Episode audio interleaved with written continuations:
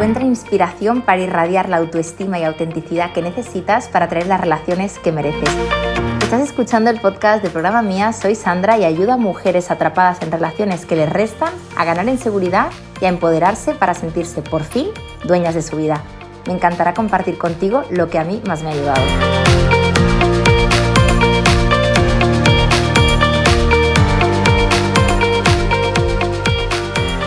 ¿Cuántas veces en tu vida te has dicho aquello tan tópico, típico de es que mi cabeza me dice una cosa y mi corazón me dice otra? ¿Cómo puedo hacer para que estén alineados? Porque esto me hace sufrir mucho.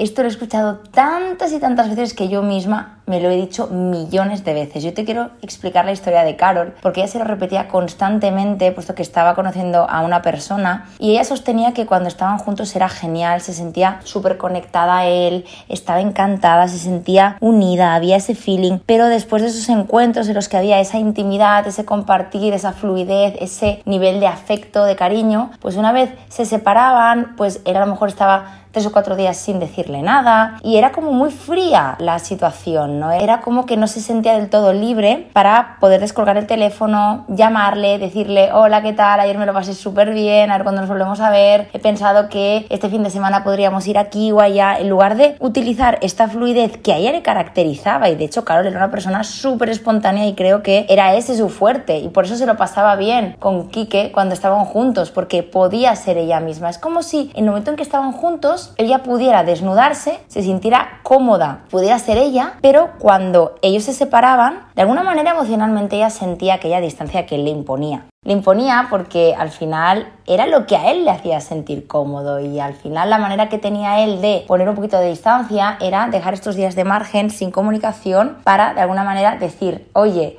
que hemos estado bien, pero que esto no quiere decir que vaya más, haya una continuidad. Al final esto es una estrategia que utilizan las personas cuando no quieren que algo coja velocidad. Es como si tú vas por la autopista y de repente vas a mucha velocidad y bueno, pues de vez en cuando te cambias al carril derecho, pones 80, luego te pones a 120, luego a 130, luego vuelves a ponerte a 80. Es de alguna manera decir, vale, estoy aquí, a veces cojo velocidad, pero no va a ser constante y no me voy a arriesgar a que esta velocidad vaya a 140. Para que me entiendas, cuando una persona está tres o cuatro días sin comunicarse contigo, con esta manera de comportarse hace que se enfría aquello que se podría construir. Al final es una manera de poner un límite. Entonces Carol se repetía 21.000 veces que su cabeza le decía que este chico no le convenía, que su cabeza le decía no deberías seguir con esta persona, no deberías seguirte embarcando en esta historia porque tienes mucha afinidad con él y luego estás mal durante esos tres o cuatro días en que él no da señales, pero luego no puedes evitar volver a quedar con él. Entonces, claro, el corazón le decía sí, sí, sí, sí, sí, me gusta muchísimo Quique, pero su cabeza en teoría le decía que no. Entonces ella me consulta porque no sabe cómo resolver esto, es decir, cómo puedo hacer para que mi corazón se alinee con lo que yo ya sé que debería hacer. Ella se repetía que si ella quería una relación estable, que si ella quería una relación fluida, obviamente tenía que poner las cartas sobre la mesa o a lo mejor prescindir de esa persona, porque yo te digo una cosa, derecho tiene todo el mundo a poner distancia y a querer enfriar una relación y a pasar de 120 a 80 pero ella no le hacía sentir cómoda.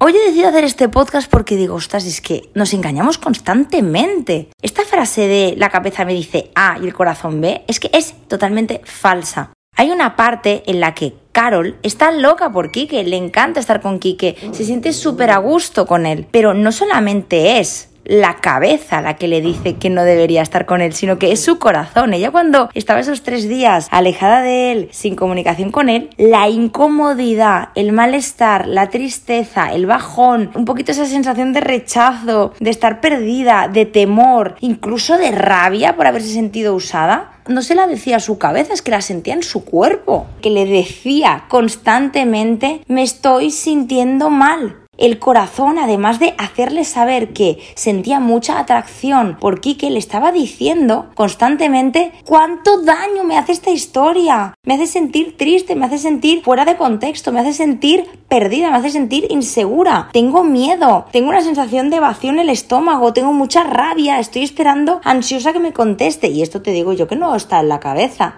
está también en tu cuerpo. Si te sientes identificada con esta historia, vas a saber rápidamente que la cabeza no es la única que te está diciendo, oye, que por aquí no vamos bien. Es que tu cuerpo te está dando señales. Y a la vista estaba que Carol, en esos días en los que no se comunicaba con Quique, estaba baja de moral. Era una persona súper activa, muy enérgica y enseguida incluso sus amistades o sus familiares le notaban, ostras, Carol, estás bien, te noto un poquito out, estás chafada, todo va bien. Obviamente porque era su cuerpo, su corazón el que le decía todo esto.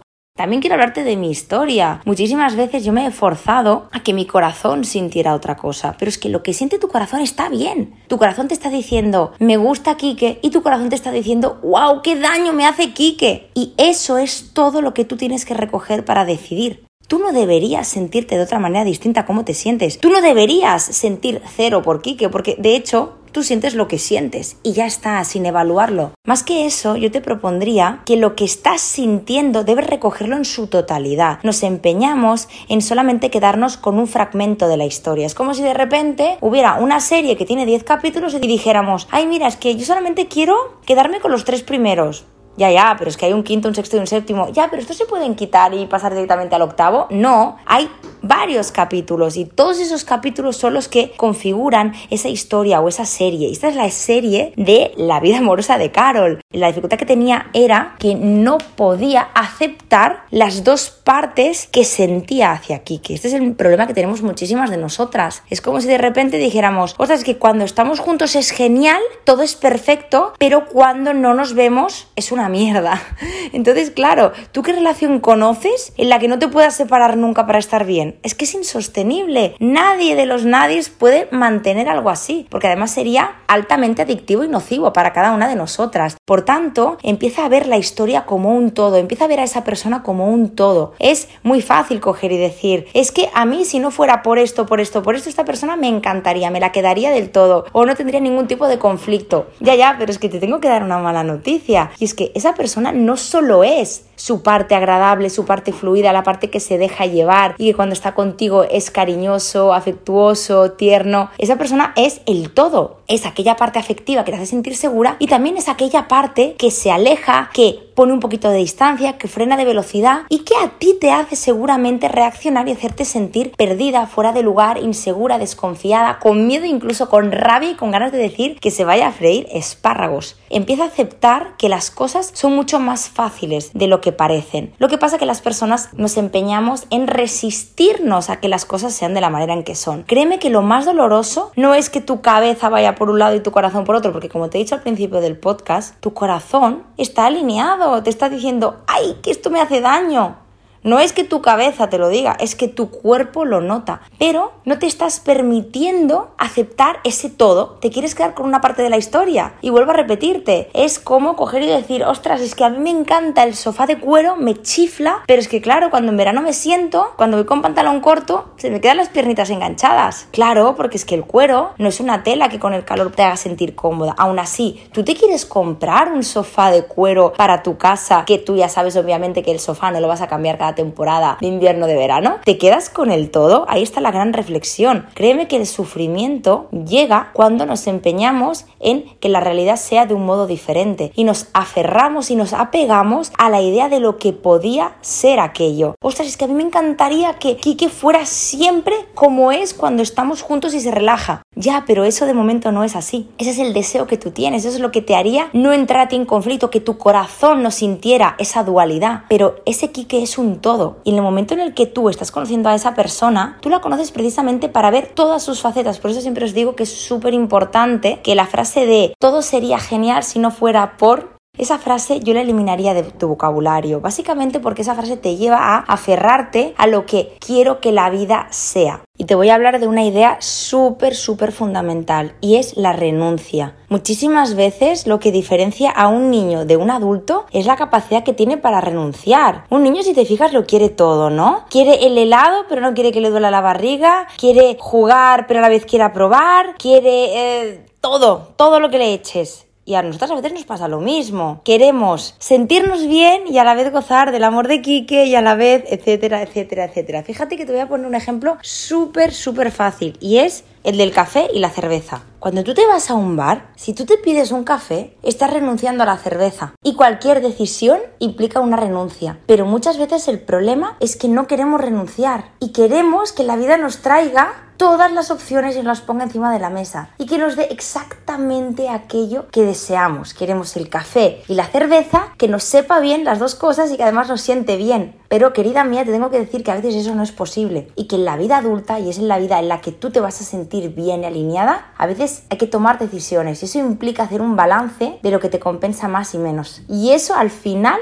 quien te lo va a decir es tu corazón, en base a lo que duela y lo que te beneficie más, así de fácil. Y acuérdate de una cosa, y esto lo habrás leído en un montón de artículos o de posts en Instagram o lo habrás visto en muchos vídeos de autoayuda. La vida no es lo que tú quieres que sea, sino la vida es lo que es. Y la paz interior, la felicidad, el sentirte conectada a lo que tú necesitas es aceptar precisamente esta premisa, que la vida te trae lo que es, lo que toca, lo que te puede ofrecer. Y la dificultad que tú tienes está en aceptar en mayor o menor medida aquello que la vida te trae. Sí que es cierto que yo soy una fervorosa defensora de lucha por lo que quieres, vea por ello, ve a buscar lo que tú necesitas. Pero cuando algo no tiene que ver contigo, cuando algo tiene que ver con otra persona, con las heridas, con la voluntad o con los sentimientos del otro, ahí tú poco puedes hacer. Sí que es verdad que la persona puede reaccionar, tú puedes empezar con estrategias, puedes alejarte, acercarse para ver qué funciona mejor, qué funciona peor, pero a la larga, larga, larga, Kike te está presentando lo que es. Y tú, si eres como Carol, tu trabajo no está en repetirte constantemente que, ¡jo, qué rabia! Es que mi cabeza me dice que no debería, pero es que algo sobrehumano que me hace tender a esa persona. No, no, no va de esto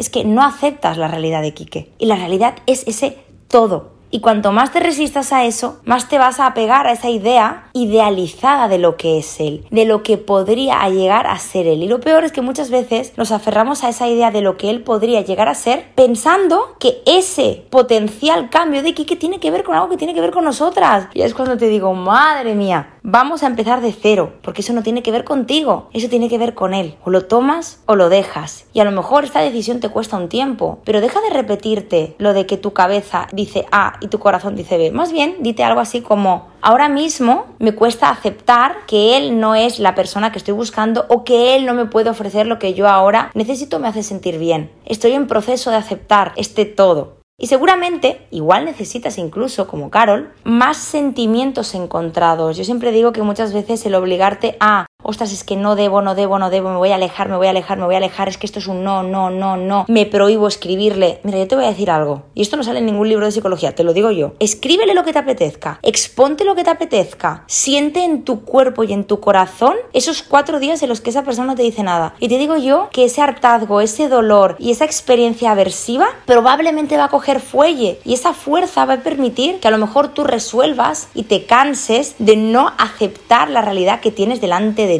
Por tanto, te planteo, en lugar de prohibirte, ¿qué tal si te permites experimentar para ver qué le pasa? No a tu cabeza, no, a tu corazón. Y te prometo que tu corazón te va a guiar cuando esa sensación de hartazgo y de estar cansada, de no aceptar lo que es evidente, tenga lugar. Y además, otra cosa te voy a decir, tú no deberías hacer nada. Colócate como la adulta que eres, como la protagonista de tu vida, como la que decide qué hacer con su vida. No hay nadie más que tú que sienta las consecuencias de eso que eliges hacer. Por tanto, elimina ese debería, debería, debería. Entonces lo que quieres. Por tanto, cambia el debo salir de aquí por el quiero salir de aquí o debo ver las cosas de otra manera por quiero verlas de otra manera. No tienes que hacer nada más que lo que tú misma te propongas. Si quieres seguir, es porque tú lo vas a elegir y porque realmente quieres hacerlo en base a todo lo que te puede aportar y todo lo que te quiere perjudicar. Así de sencillo, te quiero devolver simplemente la autoridad de la protagonista que eres de tu vida. Hasta aquí el episodio de hoy. Si te ha gustado este podcast, compártelo, puede que a alguien le venga bien. Y si quieres estar al día de todo mi contenido, sígueme en el Instagram de Programa Mía y te veo en el siguiente episodio con más amor propio y empoderamiento para ti.